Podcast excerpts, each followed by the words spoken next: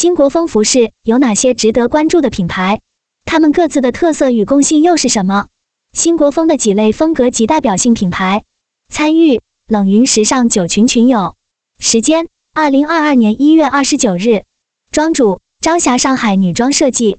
以下的冷云时尚圈讨论是就行业问题的讨论及总结，这些分享属于集体智慧的结晶，他们并不代表冷云个人观点。希望通过此种方式，能让更多行业人士受益。一、新国风的几类风格及代表性品牌。一、新中式 Samuel Gui Young，M Essential，M S M I N，Silkan June。庄主 Samuel Gui Young。以崭新的角度诠释东方韵味，廓形独特，剪裁精致，标志性元素硅胶材质的盘扣。近期与 Icicle 之和发布了两千零二十一的秋冬合作系列，这个牌子国内买手店 Look 有卖。创始人是杨贵东，还是很年轻的一个设计师，中央圣马丁学院女装设计硕士，二零一五年毕业时创立的品牌，工作室在伦敦。云佑 Starry。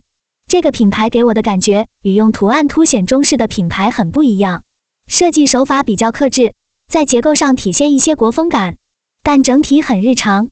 云友两卷一，我进官网没有看到产品。庄主，他们有品牌公众号 Samuel Gui Young 做的中式风格很高级，设计主要凸显廓形和剪裁，当然价格也较高，衣服基本都在一万左右。上海环贸和新天地那边的 Look 店有售，大家去逛街的时候可以看看。云友 Starry，服装细节很好，大家感觉是不是融入了知和的气质？云有 Noon，给我的感觉是有内涵又贵气。云有梁卷一，我感觉这件找不到中式元素了。庄主，我之前去展厅的时候有见到这两个品牌的合作系列，知和的气质还是很重的。合作系列中。，Samuel G U I YAN 的风格会比较少，斜门襟和撞色扣子也算新中式。接下来我们来聊聊 M Essential 马凯这个牌子。M Essential 古典东方美学和当代时装融合的很好，现代感很强，属于为数不多与先锋廓形结合的国风感品牌。M Essential 这个牌子我很喜欢，很想买来穿，但也不便宜。云有两卷一，这是什么材质？庄主，这个牌子的标志性元素就是这个硅胶材质的盘扣，现在这个设计也被很多牌子模仿。这件上衣的廓形也很有标志性，他们品牌沿袭了好几个季节这个廓形。云友 Cathy，这个盘扣是手工的。庄主，盘扣应该是需要工业模具的。云友 Sandy，这个廓形有点中山装的味道。云友梁卷一，硅胶材质肯定能更好把控质量。庄主。也有点 Dior new look 的感觉。云友 Maggie 游兰，这套衣服的感觉很正式，我个人在日常中不会这么穿，可能我需要更换观念。云友 Sandy，我觉得这套衣服属于中式融合了西式的味道，融合的比较丝滑。云友梁卷一，我认为这套搭配的夏装短裙如果换成西裤并搭配运动鞋就日常多了。庄主 Samuel Gui Young 与。Icicle 之和的两千零二十一秋冬合作系列，感觉实穿很多。云友 Noon，我感觉能穿这些衣服的人本身气质和内涵都不错。云友 Cathy，是的，普通人很难驾驭。庄主，最近这套穿搭在小红书上穿的博主很多，我上次还看到有个博主拿这件上衣混搭了很多实穿的搭配。云友梁卷一，袁博超也驾驭得住。庄主，不错。丝绒和梅兰竹菊的元素也是国风中很常见的元素。云友梁卷一，我感觉绿色也是国风必有的颜色。庄主，对，绿和蓝色是国风必有的颜色。这一组我自己挺喜欢的，用国风的元素与手法，结合现代先锋的廓形。云友 Sandy，外轮廓是现代先锋感，内部细节有中式元素。庄主。M Essential 这个牌子，在我看到的其他国风品牌中，属于现代感比较强的风格。云友 Maggie 游蓝，有时装的感觉，虽然运用了中式元素，这种感觉我比较喜欢。我被这个品牌圈粉了。庄主，对这个牌子，把古典的东方美学和当代时装融合的很好。他们最近用了很美的绒花，我发给大家看看。这个绒花的工艺属于非物质文化遗产。绒花谐音荣华，带有美好寓意，都是纯手工的。二、奢华高定类。郭培，盖亚传说，张突然，庄主。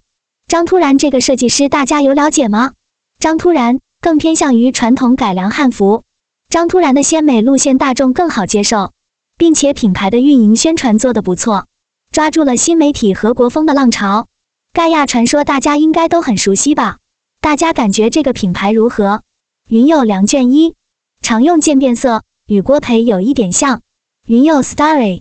仙气飘飘的宫廷仙侠风，云友 Noon，服装风格很华丽。云友 Yolanda，郭培老师和盖亚的服装更符合西方观念上的中国风，东方走意和抽象，西方走具象和系统理论。云有梁卷一，带有西方元素的中国风，反而是我们喜欢的。庄主，也可以说是现代感强的中国风，更好接受一些。云有 Maggie 游兰，这样才符合叫新中式。如果不和现代元素结合，何来新呢？庄主，盖亚在春晚展现的几套款式廓形都没有太大差异，都是长长大大袍挂式的廓形，不同的就是服装的颜色、图案、工艺。云有 Yolanda，张突然的系列给我的感觉更偏传统中国风。庄主，张突然也很优秀，二十多岁的年轻人可以走纽约时装周。张突然的服装感觉更加偏鲜美路线，张突然这种接近于传统的鲜美路线，大众是不是会更好接受一些？